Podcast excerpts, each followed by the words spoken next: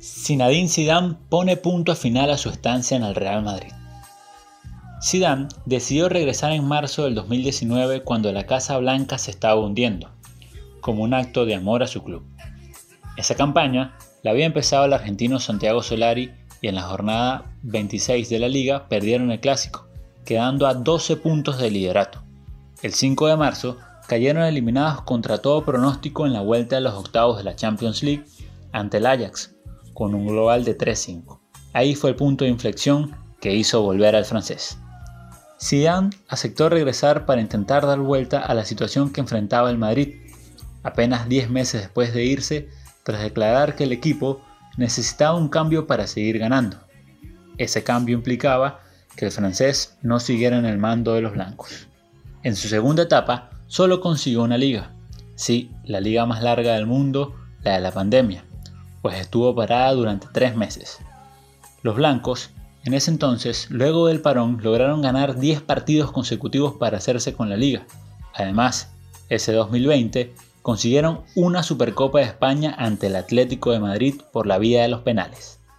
Una de las razones por la cual se marcha es que en estos dos años y medio que ha durado su segunda etapa en el Bernabéu, el estratega francés se planteó unas metas que no cumplió y por eso decidió irse, pues sabe hacerse autocrítica y dejar el barco cuando es necesario.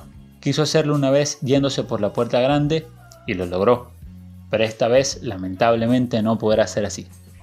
Curiosamente, su último partido como jugador en el Madrid fue ante el Villarreal, el Villarreal de Juan Román Riquelme, que se quedó con su camiseta y arruinó la fiesta del despido de Zidane, pues en esa ocasión empataron 0-0.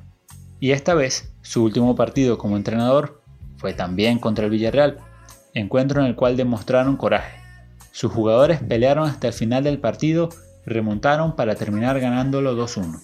Otra de las razones por la cual Sisu decidió marcharse fue la puesta en duda del club de sus capacidades. Salieron a la luz mensajes que la directiva cuestionaba al DT francés a través de ciertos medios de comunicación afines al presidente Florentino Pérez.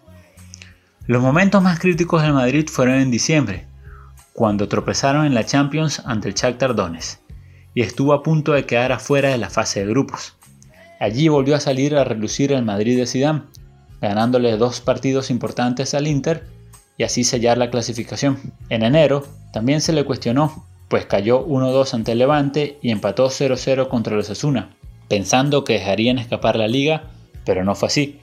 El Madrid volvió a ser el Madrid, y como su lema lo dice, lucharon hasta el final. En la Champions, cayeron en semifinales ante un espléndido Chelsea que buscará su segundo orejón el sábado que viene ante el Manchester City.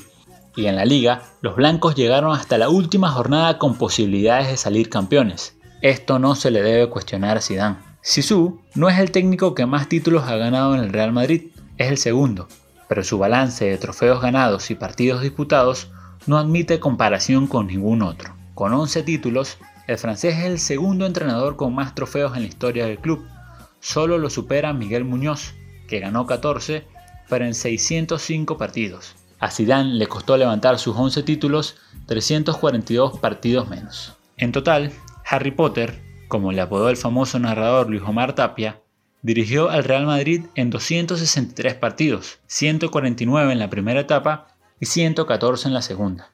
En su haber, conquistó 3 Champions League, dos ligas, dos Supercopas de Europa, dos Supercopas de España y dos Mundiales de Clubes. Un palmarés envidiable que ha convertido al francés en una leyenda doble del club blanco. A su huella imborrable que dejó sobre el césped como jugador, ha unido una histórica carrera en el banquillo blanco. 20 años de vinculación a la Casa Blanca, donde llegó en julio de 2001.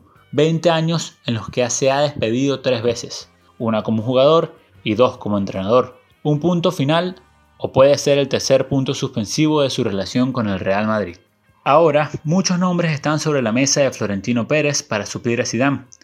El argentino Mauricio Pochettino ha tomado fuerza en las últimas horas, pero está muy difícil su salida del Paris Saint-Germain, pues acaba de llegar la temporada pasada y aunque perdió la Ligue 1 ante el Lille y cayó en la Champions ante el Manchester City, está iniciando un proyecto y es muy difícil que Jeque lo deje salir.